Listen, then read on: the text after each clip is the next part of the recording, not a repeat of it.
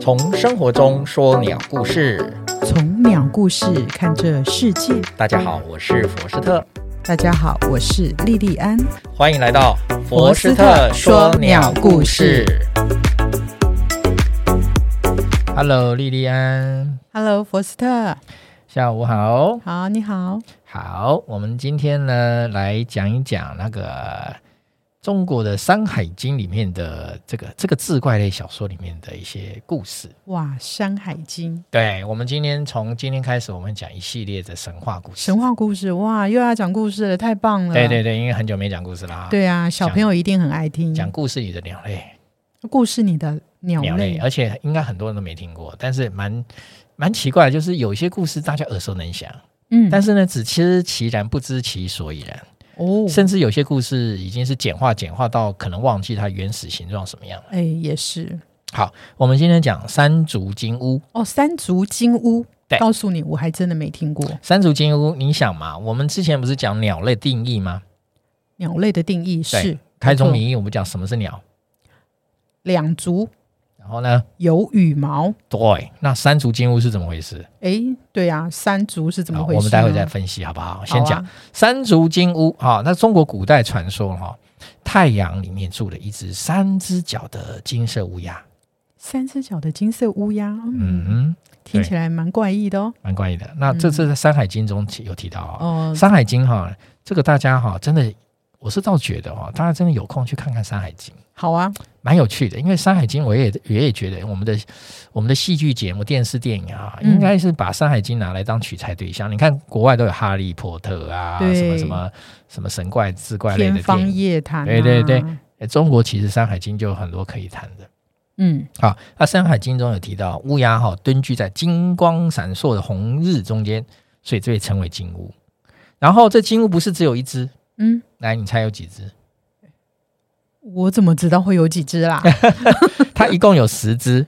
十只金对，乌，十只金乌，然后这个是这个金乌就是代表太阳之灵嘛，哦哦，灵物嘛，好一种灵性的动物。那嗯，啊人们呢就把金乌作为太阳的别名，所以金乌就是太阳的代对称、哦。对对，金乌。然后呢，最主要呢，它是在道教文化里面是说它是信奉侍奉西王母娘娘，哦，西王母娘哎，然后娘，住在东方大海的扶桑树上，扶桑树上，扶桑树哦，嗯就好是大红花 啦。扶桑就是大红哦花。OK。然后后来这个这个呢，后面的故事呢就好玩了，他说。嗯后来呢，这些金乌啊太调皮了，调皮捣蛋。嗯，同时呢，好玩嘛，同时十只金乌一起上天。 哇，等等，你什么都先别说，你这样子让我想到了，嗯嗯嗯因为金乌代表是太阳呀十只金乌在天上，这个感觉很像是后羿射太阳，那十个太阳在天上的感觉呢。就是这个故事的原型啊。哦，这样子啊，没错啊，所以哇你有感觉出来了没有？对，那我的感觉是十对个的，太阳怎么样？ 十个太阳在天上，后羿来射日，对。所以，就是这样因为你又说他们很调皮，十个一起在天上，十个金乌跑到天上去，然后呢就把大地给烤焦、烤干了。这个时候后、啊后后羿羿就呢出现了。哎，他后羿呃出来当了人民的英雄，把就用九只射下来了。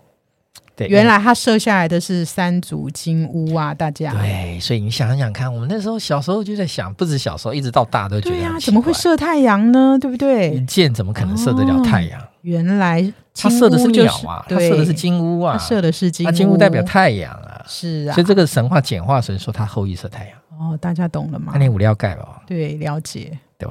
好，哦，那这个这个金乌哈，所以说就后面其实陆陆续续它有影响到韩国跟日本，哦成为他们韩国、日本的的金乌的神话故事的哦原，型。他们也有这个对金乌的故事啊，对对对，我们待会谈啊、我先讲啊、那所以呢，这个其实历朝历代以来都都不会把这个金乌哈、当做是一个尊贵或是皇室的象征。哦，金尤乌其是皇室的象对，征。尤其是清朝啊，中国皇中国的封建皇朝最后一代的清朝太监，嗯，在那个这个慈禧太后的宠臣，慈禧太后最宠的其就实是有两个，对李莲英跟安德海。安对，德海在前面，他倒台之后哦哎换李那莲就是英安上台，就是安德海。安德海啊安德海帮慈禧去出京采办，对那他的漕船哈、就是船嘛，船船运哈、对他们要到杭州去，这叫漕船嘛，对漕运嘛。朝船上用的旗子，它要代表皇家，是它用的就是三足金乌的乌肚旗，哦，这样子哦。大旗所以那个三大足旗子上就是一只三足金乌。三足金乌对的旗只能用在皇室，对，所以平民夸百耀姓还不可以。他就是夸耀我是代表慈禧太后办事，哦对，哦大家看到看到旗子，哎、正要如下跪哦。同对我哦代表的见是皇其如见什么？见本人，见其如见西太后。 好来万岁万万岁！是，然后我们讲讲高丽哈，高句丽，哦，韩国的倒不是现在的韩国，就是古代啦。嗯古代的高句丽人呢，崇拜三足金乌，如同龙跟凤。哇，对这么尊那贵，他们真的就是受到我们这个中原文化的影响啦。对他们哦受我们所以影响在很深。他们的古墓壁画中都有这个三足金乌的描述跟哦绘画出来。这样子啊，然后现今嘛，哈，中国东北的吉林省，嗯，吉林他们有他们一个那个朝鲜族的聚集地嗯哦，有聚集局区，所以这个区域叫吉安寺哦，仍然随处可见山竹鸟的装饰画。哇，这样子啊，哎，对，诶，那对大家下次去这个地可以方试试旅游看的看时候，可以注意看。对注意看一下。对从我们这里可以得到这个故事的启发，然后顺便去印印证一下。对，如果说呃刚开始，其实其实说没有，我是假设一个状况，就是说，哎，可能不知道的人，或者是嗯没有听过的人，他们到那个地方看到，哎，他们的壁画怎么是三只脚的鸟，对呀、应该会觉得很奇怪。说真的，今天不录这一集，我也不知道。哦，其实不要说你，我想一般的鸟有，一般的鸟有到那边赏鸟或者是怎么样旅游，看到嗯诶，这个怎么这边的壁画的鸟是三只脚，可能也会很奇怪。嗯也就是说，其实我们有很多的古代的文化、神话故事，其实都淹没在很多的典籍里面，没有是啊被整理出来。那日本又有什么故事呢？对于三足金好乌，，日本的乌鸦哈，我们先讲哈，在华人地区，嗯，对怎么了？乌鸦是代表什么？在华人地区，乌鸦代表的就是不吉利。为什么第一个，因为它全黑，啊？对，全黑然后叫声难听。难听，对、啊啊啊的。对，对，所以你看很多恐怖片中，那个骗子电影啊、电视啊，总是有那种背景音乐，啊啊这然后样子。恐怖片的背景阴森的场景就会出现乌鸦，对或是还有它的那个叫声而且乌鸦它是，呃，电影里面那个巫婆的信使、哦信差。哦，甚至是它的化身哦。对，巫婆都会化身成那个乌鸦的样子。对，可你是看，像那个、那个、那个、那个汤婆婆，啊汤婆婆汤婆婆就是哎变身成乌鸦，然后到处飞，哦，飞来飞去，然后一然后眼对对睛对，看有一着，嗯只小乌鸦哈、对，它就变成一只乌鸦了可是嘛。那乌鸦画的很可爱。卡通都很可爱、啊不，不不不，因为我现在就要讲，因为乌鸦在日本是被当成神的，啊，对它，是神的所以使者宫崎哦骏，宫崎骏就是把它画的很可爱了，对，因为它它就不是那因么为这邪是恶、哦日本。的日本的卡通日本嘛在乌乌鸦在日本的神话里面是神的使者，哦。不是乌不是不是邪恶的代表，可是乌鸦现在在日本，它也是国鸟嘛，呃，是不是国鸟？我倒不好说，因为你知道日本人真的是很很尊敬这个乌鸦，很保护他们的，嗯他们不会嗯嗯对他们不敬。你去日本旅游的话，是其实真的随处可见乌鸦的叫声跟踪影我是没去过啦。啊！我去的时候至少是这样。你是去哪里呀、日本啊，哪里呀、北海道，哦，我看懂。哦好啊，在日本为什么乌鸦被当神鸟？为什么乌对鸦会当？你为什么会认为说你你你你要我们就要去想为什么他们会受到日本的冲击？那嗯乌鸦一般在中国呃华人地区哎？是，因为你刚刚已经说了嘛，它也受到我们那个中国文化的影响嘛。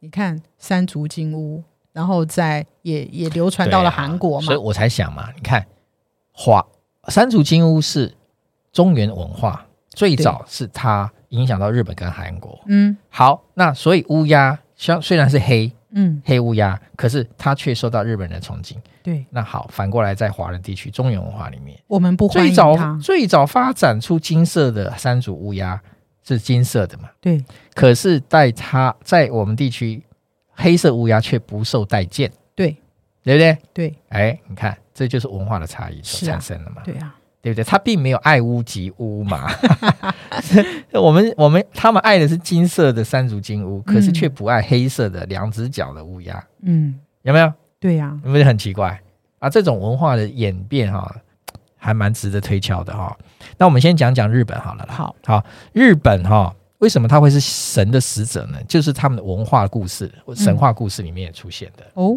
对这也有故事吗？有故事的，一定有故事哦那啊我，们不然怎么会演变成这样请呢？你来给我们讲一日本的下，古籍叫做《古世纪》，嗯，以一定及有记载。哎，日本书记中嗯记载、天照大神，哎，出现哎了。，天照大神是我们第嗯，前面几第集二集还是第三集有讲？讲鸟居的故事嘛，哎，对嗯，然后曾经出现了哈，对，他是太阳神。好，现在又来了。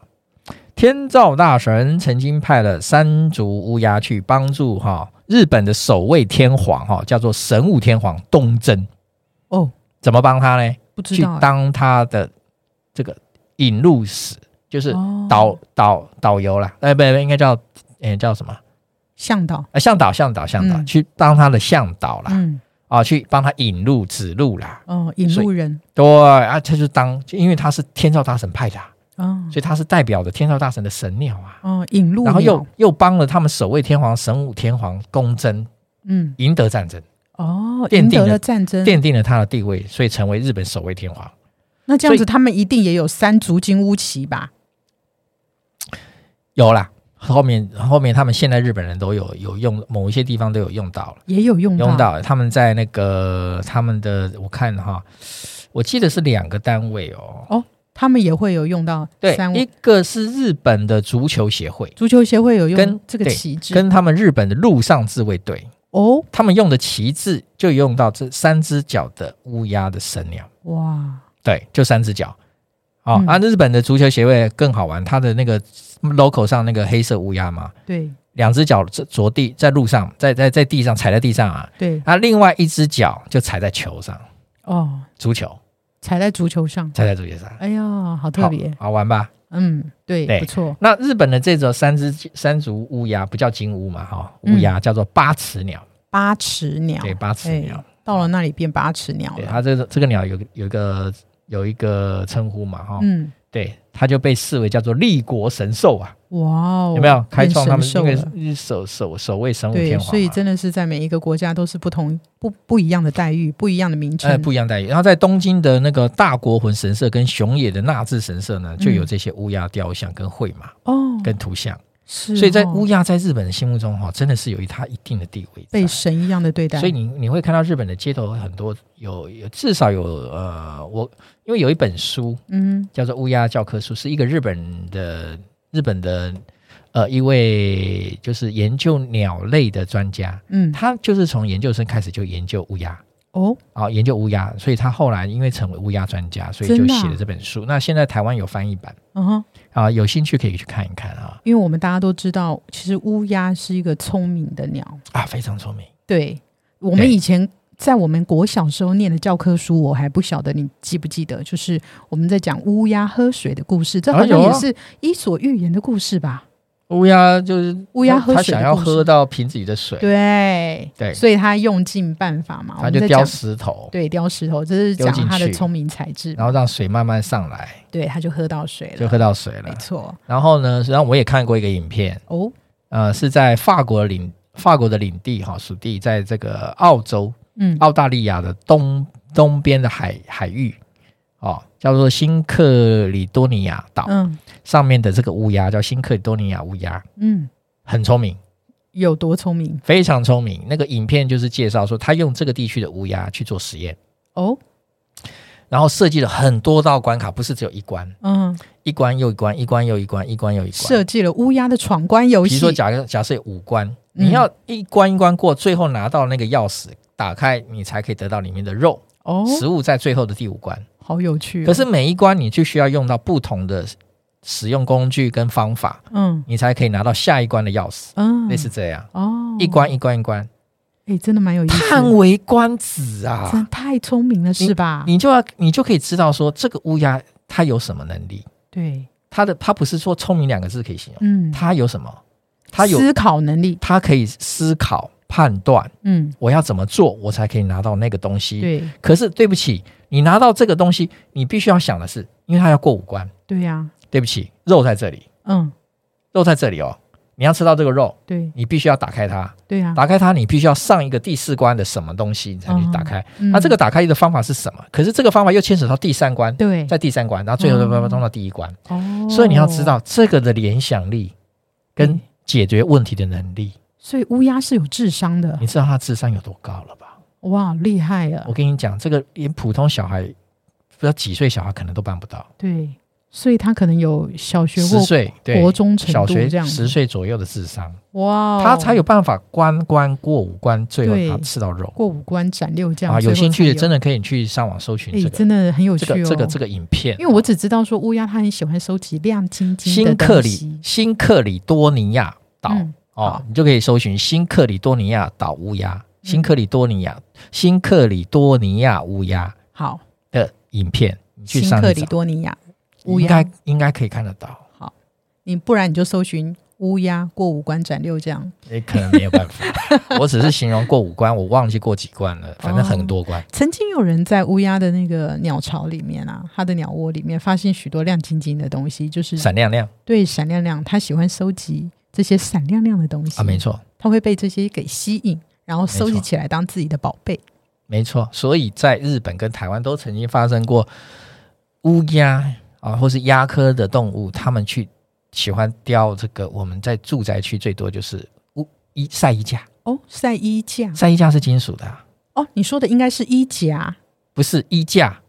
早期的衣架很多金属的哦，那种衣架，不是像后来有发展木头跟塑胶，哦对对不是对夹是哦，我架知哦，衣我架知，道，嗯哼哼，对哦，衣架没错，所以它很长嘛。对啊，那乌鸦体型很壮、很壮、很壮、很大，对所以他们就对对叼就可以拿走，哦就可以就在就再把它叼回巢里面。对，可是呢，他们的巢呢，有的会靠近高压电，嗯，它会住在那个电塔那边。对，结果那个就怎么样，衣架触可能电就就脱落、掉落，然后就触电，然后就造成哦电线短路。哦，这在台湾、日本都发生过。这样啊，对，然后甚至日本还还呼吁他们的那个住宅的民众把把衣架收好，不要被乌鸦叼走了。所以下一次然后突还有然造成某个地区哎停对哎电的话，会不会就是乌鸦搞对的鬼，叫它来啊，背对，黑台湾就锅？发生过，还不止乌鸦，还有其他野生动物造成的短路跟停啊电。，对，这个我们知道，然后那个日本哈、早期也是深受都市很多乌鸦，他们有那个渡鸦、小嘴乌鸦哦，然后我们台湾是巨嘴鸦，嗯，都品种不同，不同嗯不同。